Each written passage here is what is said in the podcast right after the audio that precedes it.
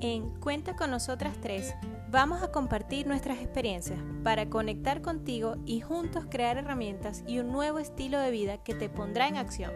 Somos Aura Isabel, Iris y Mari Carmen. Te invitamos a seguirnos en Instagram en arroba cuenta con nosotras 3 y en nuestro canal de YouTube como cuenta con nosotras 3.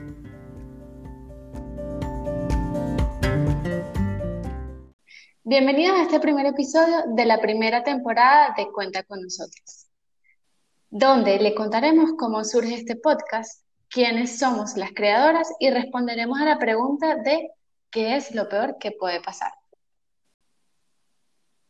Voy a presentar entonces a mis compañeras, Aura Isabel e Iris. Aura Isabel, Iris y yo nos conocimos eh, a través de una experiencia laboral y bueno, contándoles un poco sobre psicólogas, y cada una tiene su, estilo, ¿no? Digamos que Iris es muchísimo más aterrizada para, hablar. Ella le gusta utilizar muchísimo más los términos de ya va. Espérense un momento, vamos a pensar, recapitulemos. Y le gusta eh, sentarse en lo que es el día a día, ¿no? Y ahora sí es mucho más soñadora. Es una persona que le gusta mucho más pensar en lo que es eh, la luna, cómo la luna nos impacta, si es luna llena, si nos ponemos más melancólicos. Cada una tiene su estilo, pero como ambas son psicólogas también, utilizan mucho lo que es eh, la teoría sobre cómo es el comportamiento humano y por eso pienso que va a ser súper interesante todo este proceso que vamos a estar compartiendo con ustedes durante este tiempo. Ok, acá les habla Iris me toca a mí ahora presentar a mis compañeras, eh, el enorme privilegio de poder presentarlas y algo que me encanta, con lo que me gustaría comenzar, es diciendo que aquí partimos de la diversidad. Somos tres personas totalmente diferentes, pero con un mismo propósito y es querer ayudar a muchas otras personas o impactar de forma positiva en otras personas. Eh, mi descripción de María del Carmen es muy similar a la que ella hace incluso de mí, creo que nos proyectamos una con la otra, para mí, María del Carmen es una persona súper aterrizada a la realidad, muy estructurada, muy perfeccionista, le gusta que las cosas siempre le salgan muy bien, trabaja muy en función de que las cosas le salgan muy bien. Y siento que es una persona que cree que lo que hace hoy tiene un impacto muy importante en su futuro, entonces se concentra muy bien en lo que hace hoy, le salga muy, muy bien. Eh, es diferente a, a Aura y a mí en todos los aspectos porque es ingeniera, entonces de ahí viene su, su, estructura mental muy planificada, muy cuadriculada, por decirlo así, y quizás sacarle un poquito de esa estructura la saca ella de su zona de confort. Entonces, bueno, este, este mix entre nosotras tres es muy, o va a ser muy interesante, y espero que así lo vean ustedes. Aura Isabel, creo que es una persona que no puedo definir de alguna forma, porque para mí es una persona muy impredecible. O sea, Aura es una amiga muy leal, pero sin duda alguna es esa persona que yo misma soy, yo misma voy, o sea, cuando la necesite siempre va a estar, pero también es la persona que no sabes que conoce a alguien y de pronto ves que sube una historia en su Instagram con esa persona, entonces es así como que, wow, ¿y en qué momento se conocieron?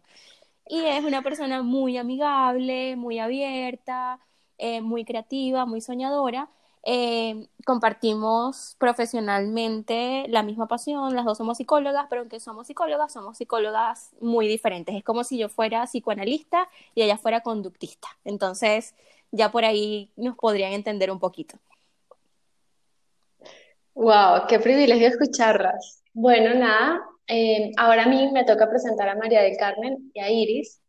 Y bueno, voy a comenzar por Iris. Iris fue mi jefa en mi trabajo anterior. Eh, de ella tuve la experiencia pues de aprender a, hacer lentejuela, ¿sí? Ya, ya podemos hacer otro podcast referente a esto. Pero bueno, Iris es una persona que aunque no lo parezca, tiene sus sentimientos, los disfruta y ella aterriza todos esos sentimientos. No es como yo que él se los imagina, no, ella los siente y, va al hecho. En cambio, María del Carmen, María del Carmen, aunque no lo parezca, aunque la describieron como estructurada, pues María del Carmen es, a pesar de todo, es alguien que le gusta arriesgarse.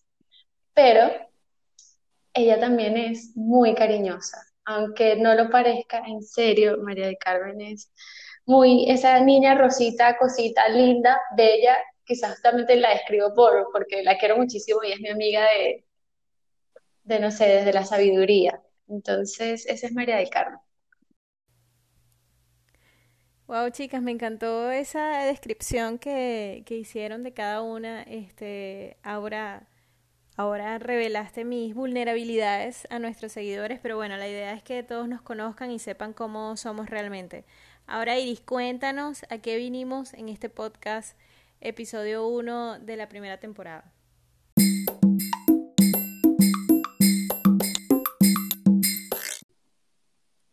Ahora vamos a lo que vinimos realmente en este primer podcast, que es a responder la pregunta que nos está rondando la cabeza, creo que a todos desde que comenzó esta cuarentena. La pregunta del millón de dólares. ¿Qué es lo peor que nos puede pasar después de esto?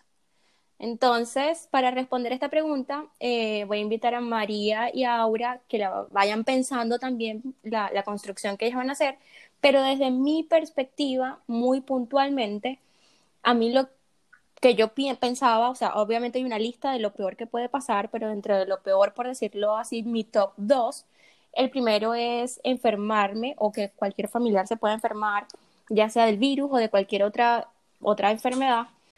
Y lo segundo era o es el temor a quedar sin empleo, sin trabajo.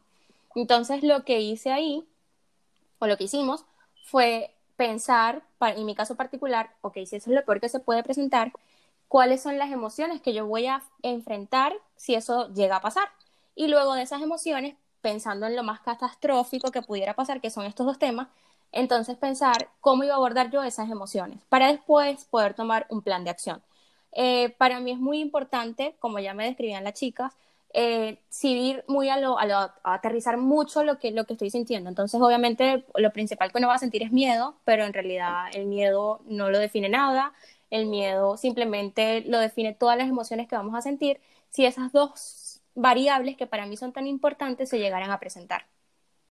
Iris, me parece muy buena tu, tu intervención y creo que en verdad compartíamos temor sin saberlo, porque uno de los temores que, que yo tenía eh, bueno, antes y también tengo posterior a, todo este aislamiento, es el miedo al contagio, porque yo eh, siempre he sentido mucha preocupación por las características de esta enfermedad, aunque si bien sabemos que es mortal en un, en un porcentaje muy bajo, sí tengo mucho temor al contagio por lo que pase durante ese tiempo, cómo me voy a sentir, quién me va a cuidar, si me van a hospitalizar.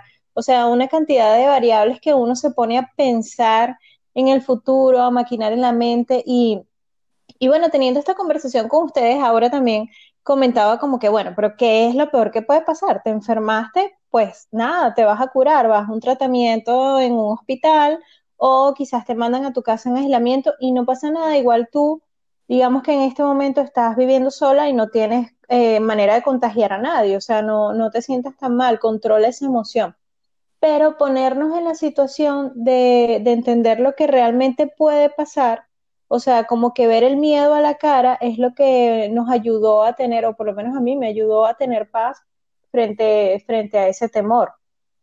Y otro temor que tenía también era el de si vamos a poder viajar otra vez o no, cuándo esto va a pasar, pero igual va a pasar y viajaremos eventualmente. Entonces esa oportunidad de enfrentar el miedo definitivamente es trascendental. Bueno, mira que eh, escuchándolas veo que, que este ejercicio nos no fue muy bien a las tres, porque mira que con Iris podemos encontrar entonces ya como irle poniendo nombre a estos miedos, ¿sí? Y con María del Carmen escuchándola me doy cuenta que, bueno, ya, ya, ya le di nombre al miedo, ahora voy a ponerme a a trabajar en este miedo, sí, voy a hacerle frente a este miedo. Y sí, cuando comenzó esta cuarentena, yo personalmente tengo ya mi diario, tengo eh, el diario que estoy haciendo, se llama Un día a la vez. Y bueno, en este primer diario, la primera página, respondo a la pregunta qué es lo peor que puede sucederme después de esta cuarentena. Y el primer ítem que tengo es quedarme sin trabajo. Y adivinen qué, sucedió. Yo pensé que esto iba a pasar después de la cuarentena, pero no me sucedió durante la cuarentena yo creo que conectadas del agradecimiento y bueno, siempre teniendo una buena relación con los ex trabajos, me pude llevar, eh, me pude llevar la grata sorpresa pues de, quedarme sin trabajo solo horas y, poder resolver esto. Cuando hacía este ejercicio con María del Carmen, eh, después de responder a la pregunta, ¿qué es lo peor que puede pasarme? Ya tenía varias cosas, quedarme sin trabajo, no tener un lugar donde vivir, eh, no poder viajar en avión por un buen tiempo, que regrese a la cuarentena y pues esté sola. Luego decidimos hacer como acciones frente a lo peor que puede suceder. Entonces fue allí donde fuimos descubriendo que sí, hay cosas que definitivamente son lo peor que nos puede pasar, pero también verle o darle esa contrarrespuesta a la pregunta de las acciones frente a lo peor que me puede pasar, fue lo que nos ayudó a cada una a entender un poco o a tener yo como eh, lo que nos imaginábamos en cuanto a sentimiento y darle nombre. Creo que, creo que eso fue lo más, mm, lo mejor que le pudimos sacar a esta pregunta. Yo creo que también es súper importante que eso nos ayuda a manejar la ansiedad y en gran medida es lo que queremos compartir con ustedes. Eh, la idea es que como en nuestro podcast nos nombra, ese cuenta con nosotras tres, es compartir eh, que nosotras también somos humanas y también vivimos estas experiencias y utilizar estas herramientas nos permitió darle ese manejo a la ansiedad. En cada podcast estaremos regalándoles una herramienta que nos ha servido para hacerle frente a tal situación. En esta nos sirvió muchísimo escribir. Llevar esa, esa idea al ejercicio práctico de la escritura fue la que nos ayudó a imaginarnos y hacerle también un poco frente a todas estas situaciones que, que, que teníamos como lo peor que nos puede suceder muchas veces no somos conscientes de la importancia que significa o de lo importante que es escribir lo que pensamos. Y es que escribir lo que pensamos nos lleva o nos impulsa a la acción. Adicional a eso, obviamente cuando escribimos se activan en nuestro cerebro, no solamente estamos escribiendo, sino que el cerebro está utilizando mucho más de sus funcionalidades porque está utilizando todo el tema de la motricidad, todo el tema de la atención, todo el tema de la memoria y el cerebro se activa mucho más y nos invita a hacer las cosas diferentes y a poder llevarlas a la acción, que si solo las pensamos, porque si solo las pensamos, se nos va a generar esa ansiedad y esa, esa ansiedad no nos permite llevar las cosas a la acción. El ejercicio como tal, para verlo un poco más completo, es primero ponerle nombre a esa situación que nos da miedo o nos da temor. ¿Por qué? Porque el miedo como tal no significa nada, lo que en realidad significa es la emoción que nos causa enfrentarnos a esa situación. Entonces, para mi situación particular, pongo el ejemplo, el tema de quedarme sin empleo, que era una de mis, de mis temores, la emoción en realidad que me causaba era tristeza quizás. ¿Por qué tristeza? Porque tenía que desadaptarme de lo que ya estaba acostumbrada y eso me iba a ir llevando a poder ir construyendo mis acciones. Entonces, si ya yo enfrento mi miedo, lo escribo, escribo la emoción, luego puedo saber cómo voy a atacar esa emoción y al atacar esa emoción puedo saber qué acción voy a tomar. Entonces ahí sí construir un plan de acción para poder enfrentar la situación. Ok, chicas, ahora las voy a invitar a ustedes y también voy a invitar a nuestra audiencia a hacer un ejercicio. Imagínense que ustedes están en su cocina, van a la nevera y buscan un limón. Busquemos el limón, lo sacamos de la nevera y lo cortamos a la mitad. Ahora imagínense ese limón botando el jugo y ustedes toman ese limón frío y se lo llevan a la boca. ¿Qué sintieron en su cuerpo? wow. Literal sentí aquí en mi mandíbula toda la, presión de sentir el limón pasando por mi garganta, ácido, amargo, me lo imaginé y de paso frío. Sí, sentí todo hasta cuando lo exprimí y cayó las gotitas en los ojos. Bueno, y nuestra imaginación es capaz de crear ese efecto en nuestro cuerpo. Imaginen todo lo que puede crear la ansiedad cuando no enfrentamos nuestros temores. Por eso les invitamos a que sigan eh, estas recomendaciones que nosotros les dimos acá de enfrentar y ponerle nombre al miedo. Y recuerden algo muy importante, que las cosas no necesariamente pasan para lo mejor, pero está en las personas, está en ustedes en convertir estas cosas en lo mejor. Esperamos que hayas disfrutado de todo esto tanto como nosotras y que puedas llevar a la acción esta herramienta y ponerla en práctica en tu vida. Por favor, recuerden seguirnos en nuestras redes sociales. En Instagram nos pueden encontrar como arroba cuenta con nosotras 3 en número y en nuestro canal de YouTube como cuenta con nosotras 3 en número también.